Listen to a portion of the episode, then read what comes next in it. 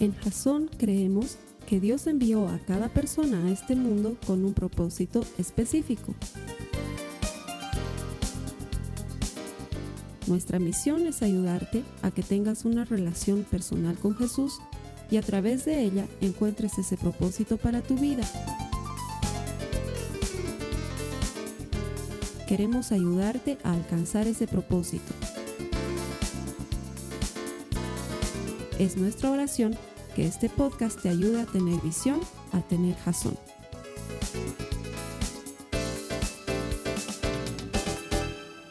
Gracias por conectarte, bienvenido a Jason. Gracias por buscar a Dios a través del Internet. Es algo que las personas no hacen comúnmente, pero quiero decirte que la palabra de Dios promete que Él es un Dios galardonador de los que le buscan. Eso quiere decir que Dios tiene reservado un premio para ti por haberle buscado en este momento. Quiero decirte que no estás aquí por casualidad. Y aunque nosotros hacemos todo este esfuerzo para ayudarte a desarrollar una relación personal con Jesús, la verdad de todo esto es que todo aquel que encuentra a Dios encuentra vida. Él te está buscando. Él quiere revelarse a ti. Él quiere establecer esa relación personal contigo. Él quiere que tú seas parte de su familia y Él poder bendecirte con todas las bendiciones espirituales que Él ha preparado de antemano para ti. Gracias por conectarte con nosotros y que el Señor te bendiga. Estoy seguro que la palabra que vamos a compartir hoy tiene el potencial para cambiar tu vida. Gracias, bienvenido. A las personas que vienen aquí todos los domingos, quiero agradecerles por elegir venir a la iglesia. Porque si bien podríamos estar haciendo otra cosa, hay muchas actividades lindas que hacer en domingo. Además que el clima ahora está favorable, muchos están contentos con el clima ahora y da para hacer muchas actividades. Sin embargo, el hecho de que hayas escogido venir a la iglesia en domingo significa que tienes a Dios como tu prioridad. Y cuando pones a Dios como primero, la Biblia promete que Él honra a los que lo honran. Él siempre recompensa a los que le buscan.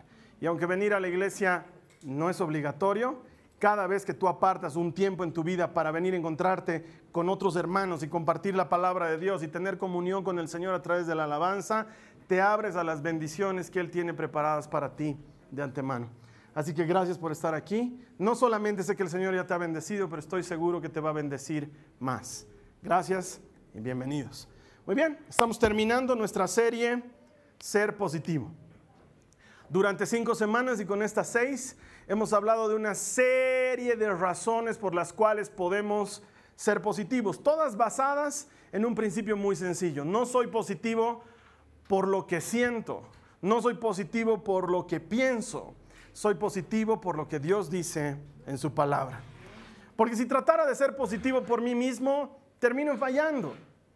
Mi ánimo es fluctuante, mi carne tiende al pecado, mi corazón es engañoso. Pero si me baso en la palabra de Dios, en la palabra eterna de Dios, en la que Él tiene cientos de promesas en las que nos habla de cosas para bien en nuestras vidas, podemos estar confiados en Él y saber que tenemos garantía eterna de ser positivos, porque Dios es un Dios positivo. Todo lo que hace es positivo y todo lo que hace es bueno. Y todo lo que permite, aún incluso las cosas malas, terminan redundando en bien para aquellos que le aman. Eso es lo que hemos visto las últimas seis semanas. Y sin embargo, creo que lo que vamos a compartir hoy es la clave o la llave que nos abre el candado para que todas las otras actitudes que hemos visto las pasadas cinco semanas puedan hacerse efectivas en nuestras vidas. Hemos visto que podemos ser optimistas, que podemos ser alentadores, que podemos ser entusiastas, que podemos ser personas seguras en Dios, que podemos ser generosos, veíamos la semana pasada. Bueno, pues la que vamos a ver hoy nos va a ayudar a hacer todas esas otras, porque es la clase de actitud que nos abre las puertas a tener verdadera comunión con Dios por medio de las cosas que Él permite y hace para nuestras vidas, porque Él es un Dios bueno. Y sin embargo, esta actitud y esta cualidad no la tenemos por naturaleza. De hecho, te has debido dar cuenta que mucho de la negatividad de la gente se basa en que somos muy quejones. ¿Sí? Nos quejamos de todo. No sé si donde tú vives sea igual que aquí donde yo vivo, pero aquí la gente, y me incluyo, nos quejamos mucho del clima.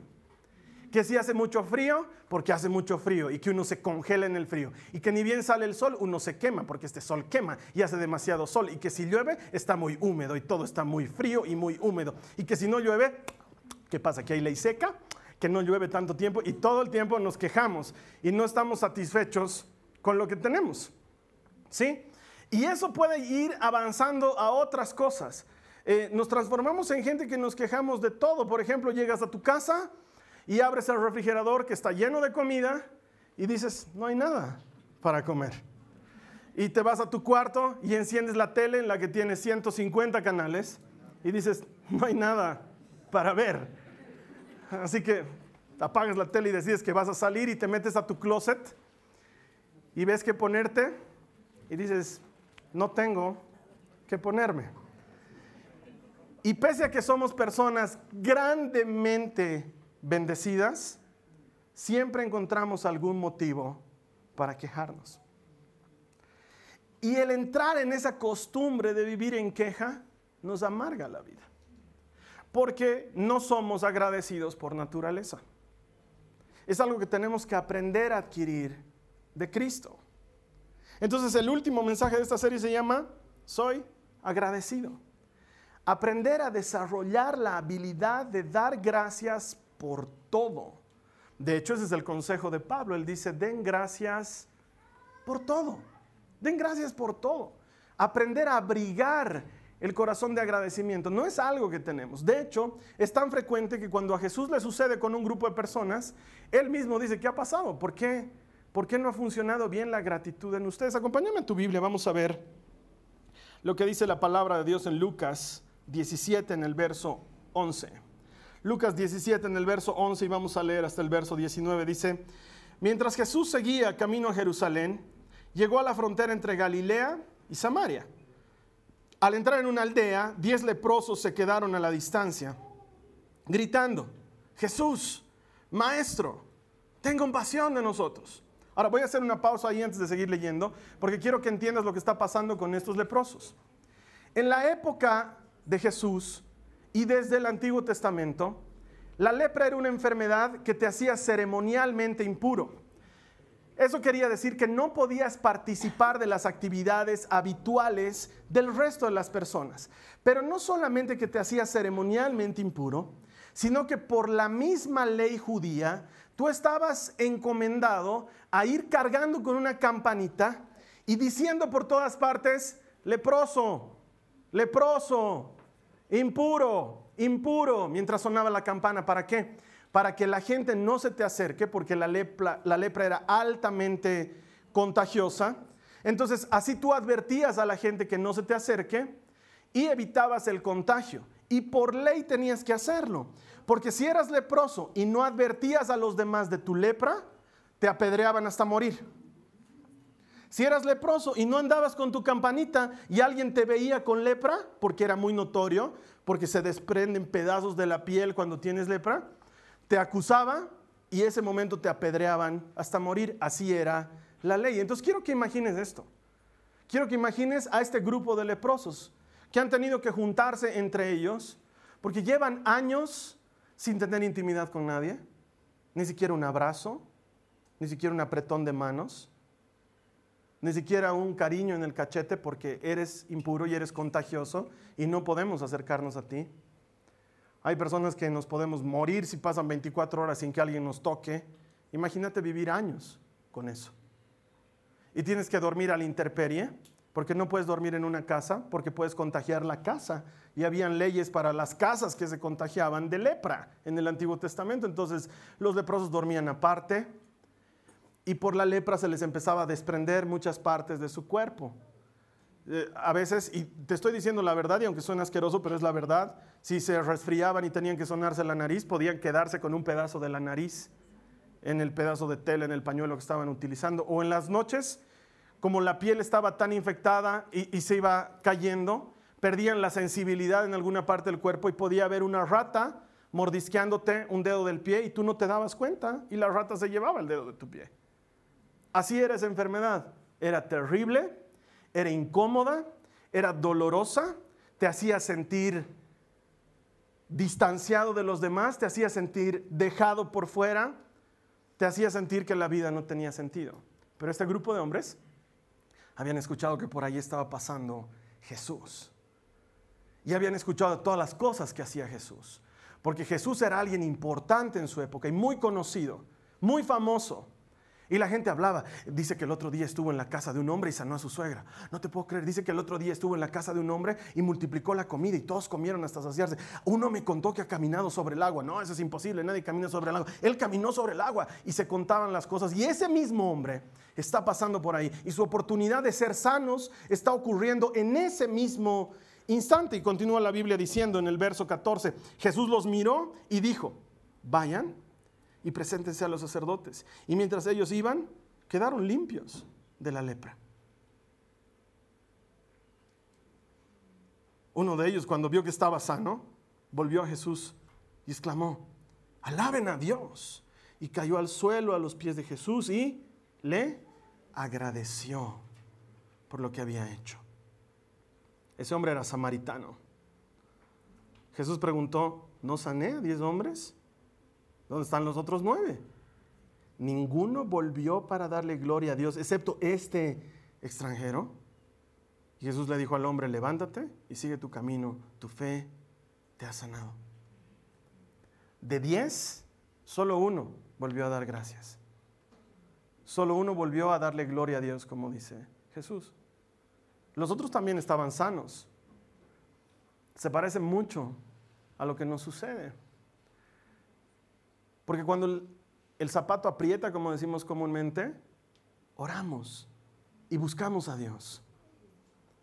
Y si hay alguna oportunidad de oración o algún grupo de compartimiento bíblico, nos sumamos y vamos. Y está bien, no me malentiendas. Todos tenemos alguna necesidad, todos venimos a Jesús con alguna necesidad. Lo triste es que cuando la necesidad ha sido saciada, muchas veces nosotros, según las estadísticas bíblicas, nueve de cada diez nos olvidamos de quién hizo la obra y no cultivamos un corazón agradecido. No cultivamos en nosotros el sano carácter del creyente que le devuelve a Dios lo que de Dios vino. Que le entrega a Dios lo que le pertenece. Entonces lo que yo quiero compartir contigo para cerrar esta hermosa serie y esto te va a ayudar a ser alentador, te va a ayudar a ser entusiasta, a ser generoso, te va a ayudar a todas las otras cosas. Quiero compartirte los principios bíblicos para ser agradecido, para encontrar la manera de devolverle a Dios lo que Él nos ha dado primero, porque todo es de Dios y a Él le pertenece. Todo es de Él. Lo primero que hacemos es reconoceré que todo lo que tengo viene de Dios. Lo primero que tengo que hacer es reconocer que todo lo que tengo viene de Dios. De hecho, Santiago lo presenta de esta manera. Dice en Santiago 1.17, todo lo que es bueno y perfecto desciende a nosotros de parte de Dios nuestro Padre, quien creó todas las luces de los cielos. De Él proviene todo lo bueno que tenemos. Todo. Alguien puede decir, no, Carlos Alberto, yo he trabajado mucho por conseguir. ¿Y quién crees que te ha dado el trabajo? Comenzaremos desde lo básico. ¿Quién te ha hecho despertar vivo? Él es el que te da la vida. Él es el que nos hace amanecer, Él es el que nos da fuerzas y vigor, Él es el que nos da salud, Él es el que nos da tiempo, Él es el que nos da trabajo. De Él provienen todas las cosas.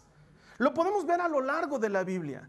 A Noé, Dios no solamente le dio la instrucción de hacer el arca, pero le dio los materiales para el arca y le dio la capacidad de hacer el arca. Porque no es que Noé era experto en arcas, no es que Dios lo agarró y le dijo, Noé, quiero que me construyas un arca. Y Noé dijo, a mi juego me llamaron, ¿cuántas quieres que te haga, Señor? Y te las puedo hacer en colores porque esa es mi actividad principal.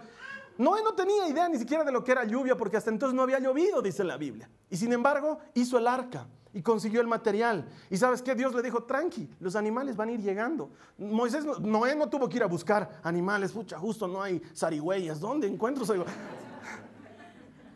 Dios te da todo. Dios le dio a Israel todo lo que necesitaba. Tenían hambre, ahí tengan su maná. ¿Quieren carnes? Ahí tengan codornices. Hace frío en la noche, ahí tengan su columna de fuego. Hace mucho calor en el día, ahí tengan su columna de nube. Dios te da todo lo bueno que necesitas. Dios le dio a David no solamente las piedritas para romperlo a Goliat, le dio la habilidad, le dio la capacidad de hacerlo y el coraje para tomar la decisión y el entusiasmo para ponerse delante de las filas de los israelitas y decir yo voy a pelear con este filisteo incircunciso. Dios te da todas esas cosas. Y he escuchado a algún autor, algún teólogo que decía, si bien David era el que giraba la onda, el Espíritu Santo era el que movía la piedra. Porque Dios te da todo lo que necesitas. Él viene a ti y te provee de lo que necesitas. Él le dio a María la capacidad de aceptar el llamado de Dios y de decirle, sí Señor, hágase en mí según tu voluntad. ¿Y sabes qué le dio también? Un hermoso bebé que se llamó Jesús y que vino a dar la vida por todos nosotros. Él da. Y con ese Jesús que nos dio a nosotros, salvación y vida y esperanza y un lugar en la casa del Padre y un nombre y nos reconoció y de no ser nada nos llamó a ser hijos. De haber sido solo creados pasamos a ser hijos de Dios. ¿Por qué? Por medio de la fe en aquel que nos ha amado y ese que nos ha amado ha sido dado también por Dios. Él nos da todo. Él nos da todo. Él te da tu trabajo y te da salud y te da tu esposa y te da tus hijos y te da tus padres y quizás me digas, ah, de la salud estoy medio desmejorado, pero estás vivo. Eso quiere decir que Dios no ha terminado contigo. Y me vas decir, ah, mi trabajo no me gusta, Carlos Alberto, pero tienes un trabajo. Y eso ya te hace diferente a cientos de personas que no tienen trabajo. Ah, sí, Carlos Alberto, pero no es gran cosa. Si tú supieras dónde vivo, ah, pero vives en algún lugar. Y hay un techo que cubre tu cabeza cuando duermes en las noches y tienes algo con que cobijarte. Y probablemente no sea cama king de agua, con colchones de plumas y, y almohadas de plumas y alguien que te esté venteando. Porque hay gente que quisiera que les venteen. Pero tienes un lugar donde recostar tu cabeza. Y todas esas cosas buenas vienen de Dios. Dios es bueno. Es bueno y yo puedo estar agradecido. Y cuando pasas por necesidad, Él te da fortaleza. Y cuando pasas por angustia, Él te sostiene y te soporta. Y cuando parece que no vas a encontrar salida, Dios siempre provee una salida.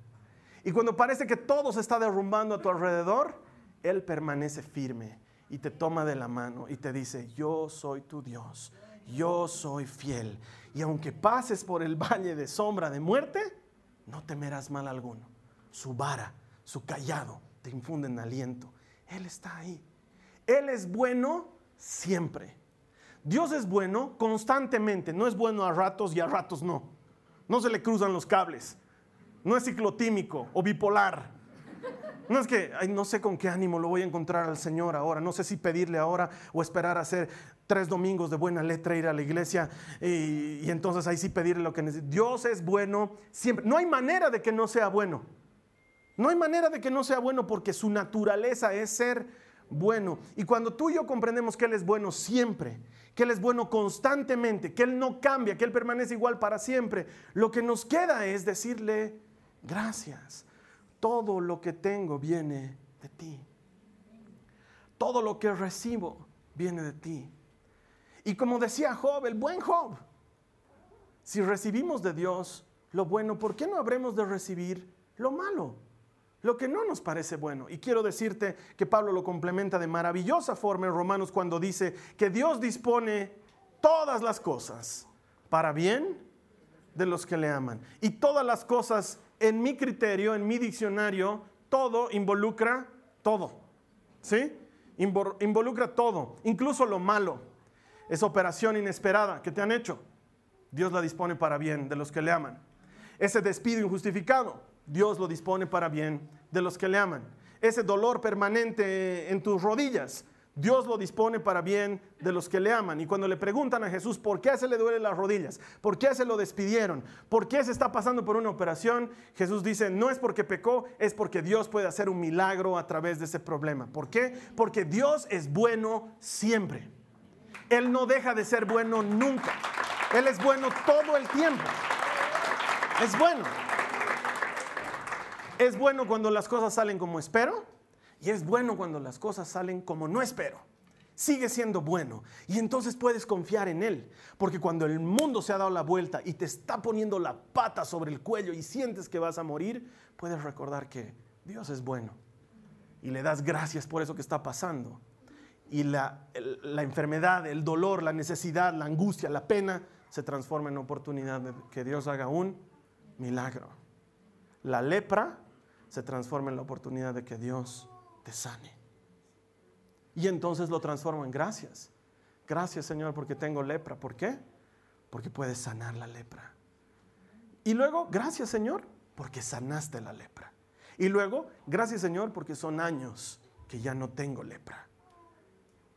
Y empiezas a reconocer que todo lo bueno que tienes viene de Dios. De Él proviene. Segundo, no permitas que lo que quieres te robe lo que ya tienes. Que esa es otra cosa muy frecuente. No permitas que lo que quieres te robe de lo que ya tienes. Mira lo que dice Eclesiastés en el capítulo 6, en el verso 9. Dice, disfruta de lo que tienes en lugar de desear lo que no tienes. Otra vez, disfruta de lo que tienes en lugar de desear lo que no tienes.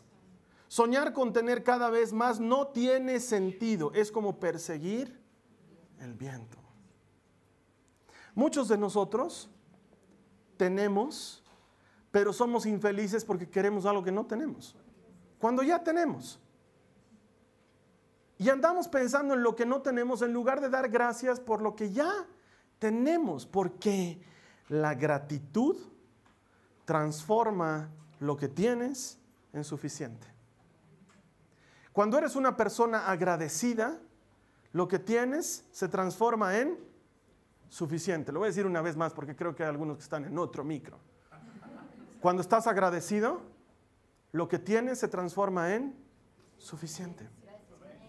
Y no es que no puedas querer tener más, pero sabes que ya tienes y estás agradecido. Entonces no permites que el deseo de tener algo más te quite el gozo de lo que ya tienes. Hay gente que no puede tener hijos, pero se tienen el uno al otro. Tienes a tu pareja y viven frustrados porque no tienen hijos. Y hay otros que tienen hijos para aventar. Y la gente reniega. La gente reniega, dice, Señor, ¿por qué les das hijos a los que no quieren hijos? Mira cómo lo maltratan con su moco cayéndose, su polera saliéndose, medio sucio de este lado, medio mal peinado. Yo si tuviera un hijo, Señor, yo lo cuidaría como, como, como huevo Fabergé estaría ahí. Tal vez por eso no tienes hijo. Porque Dios no debe querer un huevo Fabergé. Pero la tienes a tu esposa y lo tienes a tu esposo y se tienen. Y dejas que lo que no tienes te robe de lo que tienes. O la gente es muy odiosa. Tienes tu primer hijito o tu primera hijita y ya empiezan a molestar. ¿Y cuándo el segundo? ¿Cuándo el compañero? ¿Cuándo la parejita? Y luego te meten esa perseguidora. Y luego lo ves a tu hijo como incompleto, como insuficiente. Y dices, necesito el hermanito. Y dejas que te robe el gozo de tener el hijo. Y ya tienes el hijo. O tienes el trabajo. Ay, pero es que hay cada trabajo, Carlos Alberto. Pero trabajas y te pagan. Y eso es bueno. Eso es bueno. Y viene de Dios. Sí, pero es que el trabajo que tengo, Carlos Alberto, claro, Dios se ha debido equivocar, ¿no? ¿Eh? Ha debido estar distraído el momento de la distribución de trabajos y a ti te tocó el que no te tenía que tocar y ahora te ve y dice, perdón hijo, pero si te saco de ahí es carga social para ese empleador, entonces ya con esto del doble aguinaldo están bien fregados. No, ¿no ve? Dios sabía que ibas a trabajar en eso. Y eso difícil que te hace soñar con el trabajo de tus sueños y con trabajar desde tu casa y no tener jefe, te distrae de lo que tienes ahorita, de agradecer por lo que tienes ahorita. Y te roba lo que ya tienes, porque créeme, no es que la gente feliz es agradecida, es que la gente agradecida es feliz. No es que la gente feliz es agradecida, la gente agradecida es feliz. Cuando aprendes a ser agradecido, de pronto lo que tienes se transforma en suficiente. Y estás contento con lo que tienes. Y esa es una actitud que nace de aquel que ha entendido que Dios es proveedor de todo. De hecho, Pablo nos dice, si tienen con qué comer y con qué vestirse, deberían darse por satisfechos. deberíamos darnos por satisfechos. Y me acuerdo que unas semanas atrás, en nuestro ayuno de 21 días, uno de mis hermanos del Marce nos compartía precisamente sobre ser agradecidos y nos decía, ¿cuántos, cuántos pares de zapatos tienes en tu casa? Eso nos preguntaba. ¿Cuántos pares? A ver, pensa. No, no, te estoy haciendo preguntas retóricas, de veras. ¿Cuántos pares de zapatos tienes en tu casa? Pensá. Porque si tienes más de cinco, ya no sabes cuántos tienes. Eso es lo que nos decía el Marce. Y yo ese rato me reía, yo no tengo tantos zapatos y luego empecé a ver, madre de Dios. Hay gente que tiene zapatos para ir a cortar el césped. Estos son mis zapatos de jardinería, dicen. Y no son los mismos zapatos que el resto. Son zapatos para entrar dentro de casa. Hay gente que tiene zapatos para estar dentro de su casa. Porque tienes tantos zapatos que tienes uno para cada ocasión. Y si eres mujer, tiene que combinar con la cartera. Eso quiere decir que tienes tantas carteras como zapatos. O por lo menos la mitad, porque los zapatos vienen de a dos. Pero no estamos agradecidos. Hasta que sale el nuevo con boca doble de pez. Para que dos dedos salgan por un lado y tres por el otro. Y se pone de moda con un terraplén que te acerca más a Dios y te aleja más de la gente. Y quieres ese zapato y como no lo tienes, sufres. Cuando en realidad, si estás agradecido, lo que tienes es suficiente. Y no es que quiero alentar en nosotros la mentalidad de, de no hacer más o no tener más. Quiero alentar la mentalidad de entender que hasta que no te falta, hasta que no entiendes que Cristo es todo lo que necesitas, no te das cuenta que Él es todo lo que hace falta. Eso es algo que se cultiva en el corazón. Mira lo que dice Pablo en Filipenses 4. Este, pasaje se llama el secreto de Pablo. Él dice, no que haya pasado, Filipenses 4:11, no que haya pasado necesidad alguna vez, porque he aprendido a estar contento con lo que tengo. Sé vivir con casi nada o con todo lo necesario. He aprendido el secreto de vivir en cualquier situación, sea con el estómago lleno o vacío, con mucho o con poco, pues todo lo puedo hacer por medio de Cristo, quien me da las fuerzas. Estamos viviendo en un mundo que nos hace creer que necesitamos más. Es más, muchos de nosotros nos ha entrado la locura. Ahorita tienes un celular que sirve y quieres otro celular que sirve. Ambos sirven, solo que el otro tiene poquito más de tamaño o es de otro colorcito, porque el tuyo es dorado. Y qué vergüenza cuando ahora hay rosado. Entonces, vas a ir y vas a hacer lo que sea por cambiar tu celular, que sirve y funciona, por otro que también sirve y funciona. Y vas a dejar morir, aunque en realidad no va a morir, uno que sirve y funciona, ¿por qué? Porque alguien te ha hecho creer que necesitas renovar celular cada año. Alguien nos ha hecho creer eso y nos ha metido en esa vorágine. Cuando en realidad lo que tienes es bueno. ¿Te, sirve para tus propósitos? Sí, me comunico, sí, chateo, pero lo que pasa es que el otro tiene una cámara. ¿Qué cámara? Tú ni sabes diferenciar entre un megapíxel y otro megapíxel. Te saco unas fotos que ni siquiera puedes mandarlas por mail porque son tan grandes que no hay ancho de banda que soporte. Y luego te dice reducir la foto y tú le dices sí. Y para eso quería 120 megapíxeles. Nonsense, no tiene sentido. Pero nos hacen creer que lo necesitamos. Y entonces ya lo miras medio feo tu celular. Dices, ya, ya tiene ocho meses, ya.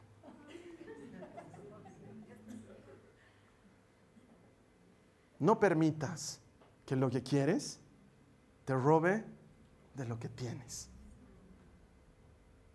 No es la gente feliz la que está agradecida, sino la gente agradecida la que está feliz.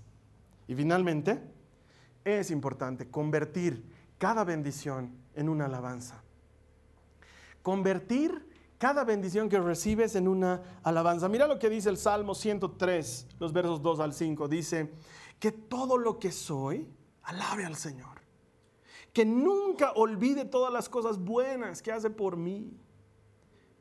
Y aquí vienen cosas verdaderas, no celulares, no autos, no sonceras, cosas verdaderas. Mira, Él perdona todos mis pecados, sana todas mis enfermedades, me redime de la muerte y me corona de amor y de tiernas misericordias. Colma mi vida de cosas buenas, mi juventud se renueva como la del águila. Si nos malacostumbramos a no agradecer por cada bendición que recibimos, nos volvemos orgullosos. Si tú y yo nos malacostumbramos a no agradecer por cada cosa que recibimos, con el tiempo luego empiezas a creer que eres tú el que está creando eso, o el que está generando eso, o el que está ganando eso. Y nos volvemos orgullosos. Nos malacostumbramos a pensar que nosotros hemos logrado las cosas, que nosotros las hemos conseguido. Y no te quiero decir con esto que no tengamos parte en el asunto, que no nos esforcemos o que no trabajemos. Claro que lo hacemos, pero lo hacemos en términos de lo que Dios nos está permitiendo hacer. Hay gente que a, mí me toca dar muchos congresos, seminarios y talleres y hay gente que me dice, Carlos Alberto, pues se me acercan a charlar y me dicen, Carlos Alberto, sabes que yo soy la clase de persona que yo me he hecho a mí mismo. Entonces yo siempre pienso y digo, pues no, te has hecho muy bien.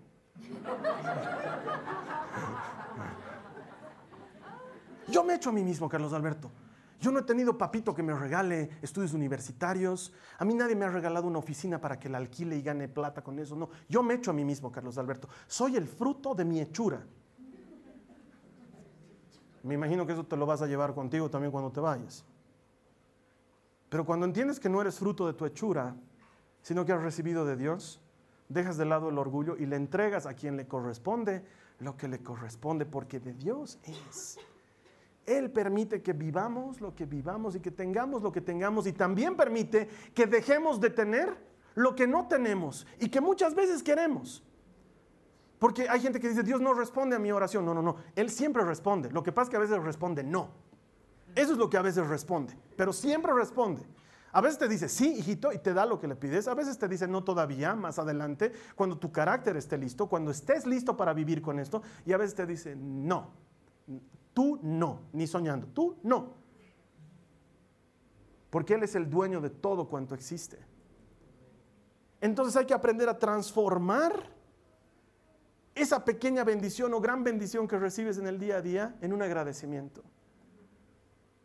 Transformarlo en gratitud. Recibes una llamada en la que te están dando una buena noticia, te cuento que ha pasado tal cosa y te estamos dando tal cosa, pum, cuelgas, gracias Señor, gracias por darme esto, gracias porque me bendices. Has trabajado con tu oficina en una licitación, se han presentado, han ganado la licitación. Gracias Dios, gracias que nos estás abriendo esta puerta para trabajar. Te llaman de la, de la oficina del dentista y te dicen, se ha abierto un espacio, lo podemos atender ahora a las 3 de la tarde. Gracias Señor, gracias que me haces campo para que me atiendan. Gracias. Y empiezas a encontrar el motivo de gratitud en lo que haces. El problema es que los seres humanos damos por hecho que las cosas buenas que tenemos van a seguir ahí. Siempre, por eso dice el dicho, eh, uno no sabe lo que tiene hasta que lo pierde, pero es verdad. De hecho, me hace recuerdo una cosa que nos pasó a mi esposa y a mí cuando estábamos esperando a mi primer bebé. Eh, el embarazo fue normal y sano y lindo y tan sano y tan normal y tan lleno de oración y tan toda la gente que nos bendecía que estábamos acostumbrados a que las cosas salgan bien. Cuando faltando un par de semanas para que nazca mi bebé, estamos en el chequeo de rutina del médico, el médico la está revisando a mi esposa, yo estoy a la cabeza de mi esposa, el médico está al otro lado como tiene que estar el médico, yo no, soy el médico, y de repente el médico la está revisando a mi esposa y dice, ah, no, ¿qué es esto? Pero así, así, ni siquiera dice, no, no, ah, no, ¿qué es esto? ¿Qué es? A ver, Carlos Alberto, ven a ver. yo, no, yo no quiero ver, yo estoy bien aquí, usted es el médico, yo no necesito. No, no, no, tienes que venir a ver esto. Eh, yo no quiero ver. No, no, no. Es que, ¿qué es esto? Tienes que ver. Entonces me, hace acercar, yo veo y yo no sé de medicina, yo veía todo. Se ve todo normal, digamos, ¿no? Y él me dice, no, no, no, ¿qué es esto? ¿Qué, es esto? Mm, ¿Qué hago? ¿Qué hago? ¿Qué hago? ¿Qué hago? ¿Qué hago? Entonces yo ya la veo a la Carly que empieza a ponerse nerviosa. Yo también empiezo a ponerme nervioso. Le digo, ¿es algo malo, doctor? No, no, no, pero ah, ah, no sé, puede ser. Ahorita no te puedo decir. Tengo que ver qué voy a hacer, qué voy a hacer, qué voy a hacer. Mm, mm, mm, ah, ya sé, ya sé, lo voy a estrangular. Es lo que voy a hacer. Fulana, pasame ligas y no sé qué, y empieza a pedir. Y eh, dice, esto no te va a doler, mamita, no te preocupes, pero por si acaso te vamos a sedar un poquito. ¿Qué, ha pasado? No, ahorita te voy a explicar. La cosa es que saca un pedazo de carne y lo mete en un frasco y me dice, ahorita, no puedes esperar 15 minutos, ahorita tienes que subir volando a tal lugar a que le hagan una biopsia a esto y me tienen que decir en patología qué significa. De pronto, nueve meses de una dulce espera se transforman en, un, en una pesadilla. De pronto la dejo a mi esposa, no le puedo decir todo va a estar bien, salgo corriendo con un frasco a un lugar que no sé lo que me van a decir, porque encima me van a hablar en médico no, no domino ese dialecto. Y llego y me dicen, sí, lo vamos a hacer, el resultado va a estar mañana. ¿Ah? Pero el médico me ha dicho que traiga ahorita, sí, porque hay que hacerlo en fresco, pero eso va a estar mañana.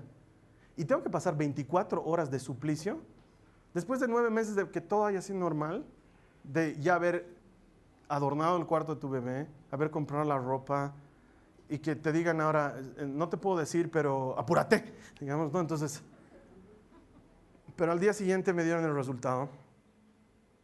Y entonces leí el resultado y no, no era nada. Era absolutamente nada. Y todo volvió a estar normal otra vez. Mientras tanto, esa noche, todos fueron a orar a mi casa y oraron por la Carly. Pasamos la noche orando. Y al día siguiente, cuando todo estaba bien, me acuerdo que fue como. es ese alivio que sientes de que te han dicho, no hay tu auto. Y tú dices, no, no me parqué en otro lado y sientes que. Ah, ese, esa sensación fría que sientes cuando metes tu mano en el bolsillo y no está tu celular y, ay, mi celular, y te acuerdas que tú nunca guardas el celular en el bolsillo, ah, está en otra parte. Por 10. Cuando todo de repente vuelve a estar bien otra vez. Quiero que hagamos ese ejercicio macabro. Quiero que me ayudes un ratito, porque es un ejercicio macabro, pero es útil. Quiero que un par de segundos imagines algo que amas mucho, algo que amas mucho tu hijo, tu hija, tu esposo, tu esposa, o tal vez el trabajo que tienes, o la casa en la que vives. Quiero que imagines por un minuto, ya no está ahí. Te dicen, lo siento, hemos hecho todo lo que hemos podido, pero su ser querido ha fallecido. O te dicen, lo siento, pero el examen dice que usted tiene cáncer. O te dicen, lo siento, pero vamos a prescindir de sus servicios. Y recibes esa terrible noticia. Imagínala por un segundo, por favor. Y luego imagínate que te dicen, ¿usted es Grover Gómez? No, perdón, fue un error. Su hijo está bien, su hijo, su hijo está en perfectas condiciones. o, te dicen, ah, no, no, no es a usted el memorándum de despido, es a, a este otro flojo que está aquí. Y tú de repente, tú de repente sientes que es un alivio. Dices, ¿en serio no he perdido mi trabajo? ¿En serio? O sea, no es que amaba mi trabajo, digas, pero por lo menos ahora no tengo que pensar en conseguir otro. Es terrible, pero los seres humanos somos así. Damos por hecho que vamos a amanecer despiertos mañana. Entonces no valoramos que hoy estamos despiertos, que hoy tienes tiempo para estar con tu familia, que hoy puedes darle un beso a tu esposa por amor a Dios, puedes hacerlo hoy. Y dices, nah, la vieja va a estar ahí mañana.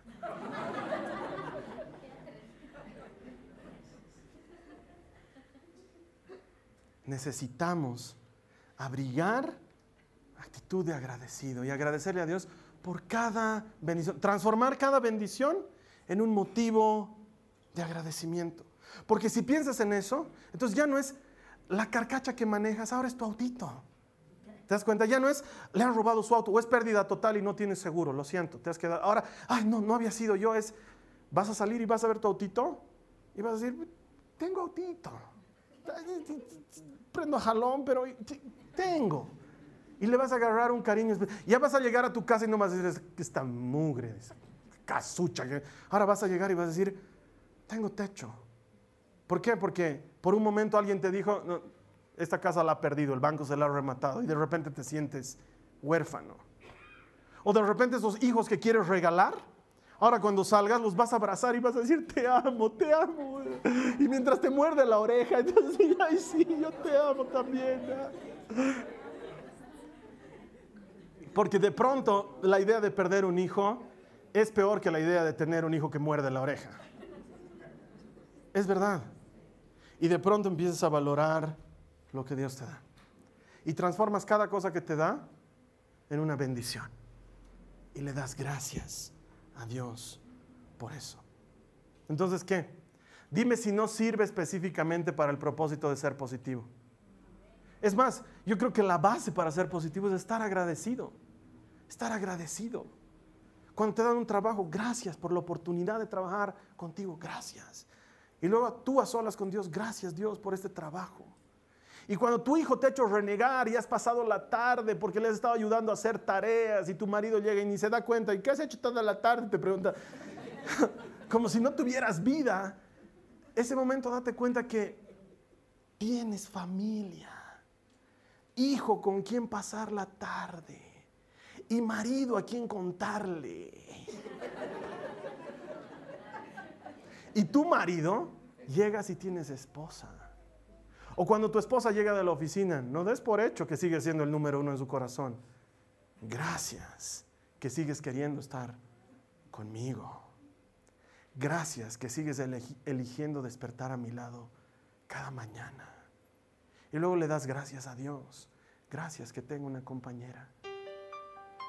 Carlos Alberto, es que yo estoy sola. Mejor sola que mal acompañada. Gracias Señor que me has librado de ese sátrapa que me quería. ¿Que tú crees que estás ahí por casualidad? ¿O que a Dios se le escapó? Él está en control. Él sabe las etapas intermedias entre tu felicidad de ahora y tu felicidad de mañana. Y lo que te hace feliz es estar agradecido. Y entonces cuando eres agradecido, eres entusiasta. Eres el primero en decir, vamos, sí, haremos, sí, yo tengo ganas. ¿Por qué? Porque entiendes que todo lo que recibes es gracia y luego te vuelves alentador y andas dando ánimo a la gente y andas alentando a los demás. ¿Por qué? Porque estás agradecido. Ah, no tengo auto, pero puedo caminar a tomar movilidad pública y estoy agradecido de que tengo piernas y estoy agradecido de que cuento mis monedas y me alcanza para el pasaje y puedo ir a donde tengo que ir y gracias, Señor. Gracias, Señor, que no estaré comiendo faisán, pero estoy comiendo pollito con papas. tengo que... Y entonces te vuelves animador y alentador y le dices a la gente, oh, no te caigas, no te desanimes, Dios es bueno, Dios es fiel y empieza a darle ánimo a la gente. Y luego tu seguridad de dónde viene, no de tu cuenta bancaria, no de tu trabajo impecable, no de tu familia, no de tu esposo, de tu esposa. Tu seguridad viene de Dios, que dice, no te dejaré ni te abandonaré. Y tú le dices, gracias, estás conmigo, no me dejas, no me abandonas. Y entonces te vuelves generoso y empiezas a dar a los demás. ¿Por qué? Porque has entendido que tú solo eres el canal. Por ti pasan las cosas para bendecir a otras personas. Y tú le dices, gracias Señor, porque con lo que me das, bendigo a otra gente. Y entonces has encontrado la clave, el secreto, dice Pablo, para estar bien en la vida. El secreto había sido estar agradecido. Darle gracias a Dios todo momento. Te voy a invitar a que le demos la vuelta a seis semanas de serie con una oración en la que le digamos al Señor, solo gracias. No te quiero pedir nada, hoy solo te quiero dar gracias. Cierra tus ojos ahí donde estás. Ayúdame a orar. Repite conmigo esta oración, es muy simple. Dile al Señor Jesús, gracias. Te doy gracias por todo lo que tengo. No es mucho, pero es bueno. No es lo que he soñado, pero es lo que tú me has dado. Y es bueno para mí. Te doy gracias. Te doy gracias porque no me haces faltar. Te doy gracias porque me enseñas. Te doy gracias porque me educas en el proceso. Te doy gracias porque eres bueno. Eres siempre bueno. Quiero reconocer, Señor, que todo lo que tengo viene de ti.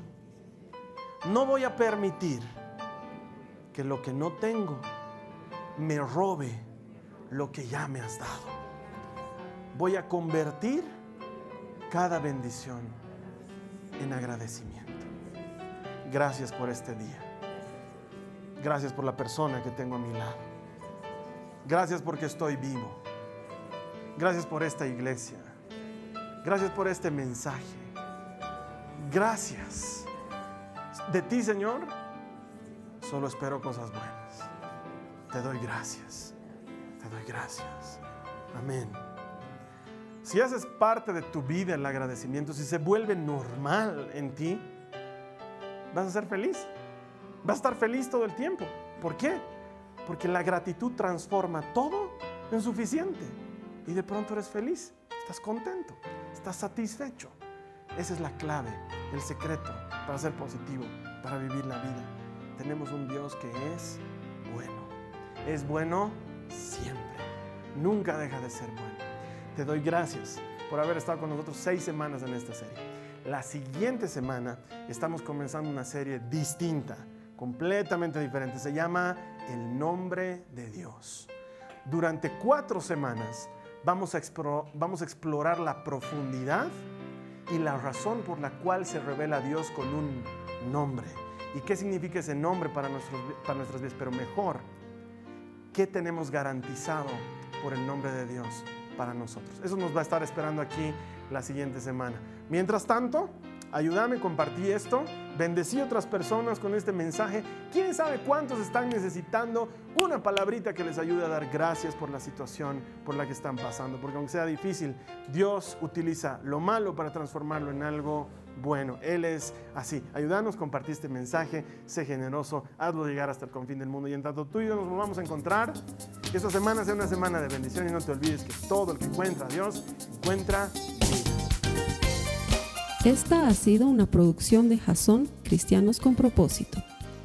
Para mayor información sobre nuestra iglesia o sobre el propósito de Dios para tu vida, visita nuestro sitio web www.jason.info. Allí encontrarás muchos recursos para animarte en tu relación con Dios, enseñanzas, nuestro blog, prédicas y mucho más. Te lo deletreamos www.jaz on.info. También puedes visitarnos en nuestro sitio en Facebook www.facebook.com barra Que Dios te bendiga abundantemente. Muchas gracias.